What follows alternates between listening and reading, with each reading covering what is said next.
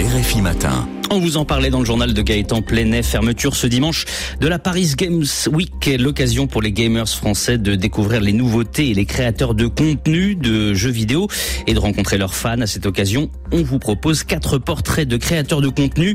Créateurs qui ne passent pas uniquement leur vie derrière les écrans. Ils vont aussi à la rencontre de leur public et ils s'exportent. Romain Chanson, c'est le cas du YouTuber sud-africain The Kiffness, actuellement en tournée aux États-Unis. Oui, David Scott, alias The Kiffness, que vous connaissez peut-être pour ce remix.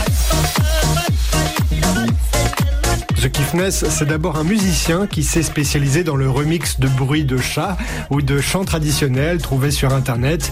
L'une de ses vidéos de chats avait d'ailleurs été diffusée dans l'émission américaine de Jimmy Fallon et le voilà maintenant en tournée pour une dizaine de dates aux États-Unis à la rencontre de ses 2 millions d'abonnés sur YouTube. En septembre, il était déjà en tournée mais en Europe dans des petites salles où il rejoue ses remixes amusants que le public connaît par cœur. C'est donc un parcours réussi de YouTube à la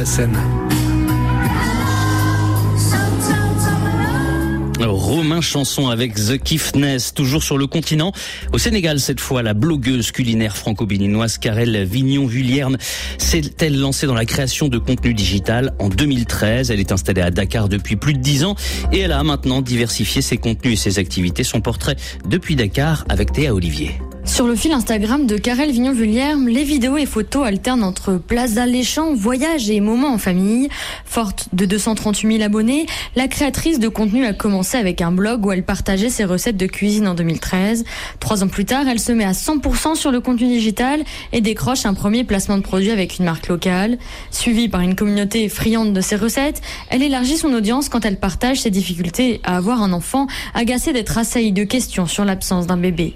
Beaucoup de femmes se sont reconnues dans son parcours, explique Olivier Vullière, son mari et associé. Grâce aux stories sur Instagram, les abonnés sont entrés dans le quotidien du couple qui a une fille en 2020 et qui tente de raconter leur Afrique d'aujourd'hui. Le défi reste de montrer aux marques que créer du contenu est un métier afin de les convaincre d'investir. On quitte le Sénégal, autre terre féconde pour les contenus Internet, la Belgique. TikTok, Instagram et les autres regorgent de créateurs, que ce soit en français ou même en flamand, et même parfois dans les deux langues. Certains se passionnent pour le foot, d'autres pour la cuisine ou la vie de tous les jours, et d'autres sont plus touche à tout, comme Nicolas Lacroix, Pierre Benazet. Nico, en vrai, c'est le pseudo qu'utilise Nicolas Lacroix sur toutes les plateformes. Ce Namurois de 25 ans adore amuser autour de lui depuis toujours. Des centaines de capsules vidéo sont disponibles sur tous ses comptes et ça marche. Son humour moqueur et bienveillant fait mouche. Ce matin, je me réveille, comme tous les matins, et je découvre que vous êtes maintenant un million sur mon TikTok. Comment vous dire que je peux pas tous vous inviter chez moi à boire un verre, mais le cœur. Mais non, juste le spectacle si vous avez envie de me découvrir. Je fais une petite tournée belge dès le 25 mars. Un million d'abonnés, c'est beaucoup avec 4 millions de francophones en Belgique, mais Nico, en vrai, estime que ceux qui le suivent sont à 80% des Français. Sa popularité a démarré avec la pandémie quand il s'est véritablement lancé. Et le succès ne se dément pas puisque désormais il passe régulièrement à la radio et il a monté son premier spectacle, Trop gentil, avec près de 50 dates, dont la moitié en France et une en Suisse. Et voilà de l'humour en Belgique avec Nicolas Lacroix. De l'autre côté de l'Atlantique, Christine Collins, alias Calme Chris, originaire de Colombie-Britannique au Canada, compte 40 millions d'abonnés sur TikTok, 4 millions sur YouTube. Cette ancienne coiffeuse, employée d'émissions télé jusqu'à la pandémie de Covid, connaît une carrière fulgurante sur les réseaux sociaux. Elle a même lancé sa propre marque de vêtements en les dessinant. Son portrait signé Pascal Guéricola.